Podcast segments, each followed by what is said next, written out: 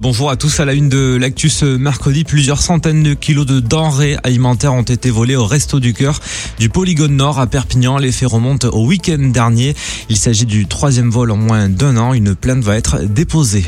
Prison ferme pour 21 des 31 prévenus. Ce sont les délibérés rendus par la justice après le saccage du péage de Narbonne en décembre 2018. Les images avaient fait le tour des réseaux sociaux et des médias en plein mouvement des Gilets jaunes.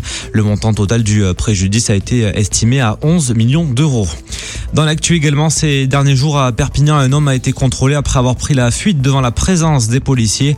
En tentant de s'échapper, il s'est séparé d'un pistolet automatique 9 mm approvisionné et des clés de sa voiture. Les fonctionnaires ont réussi à interpeller, à l'interpeller, ont procédé à la fouille de son véhicule, ce qui lui a permis de découvrir un pistolet mitrailleur avec trois chargeurs garnis, une cagoule et des gants. Le Perpignanais âgé de 30 ans, déjà connu de la justice, a été placé en garde à vue.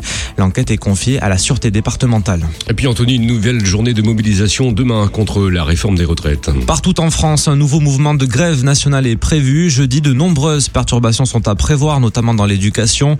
À Perpignan, les manifestants sont attendus demain à 10h30 sur la place Catalogne.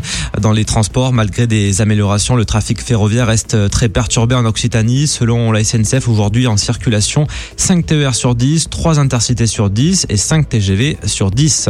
Et pour euh, terminer, les deux Catalans qui participent au Dakar 2020 en Arabie Saoudite sont arrivés au bout de la troisième étape hier.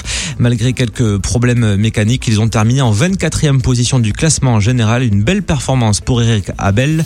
Nous écouterons Christian Manet, son copilote dans le flash de la demi. Au programme aujourd'hui, 453 km de spécial entre Neom et El Oula.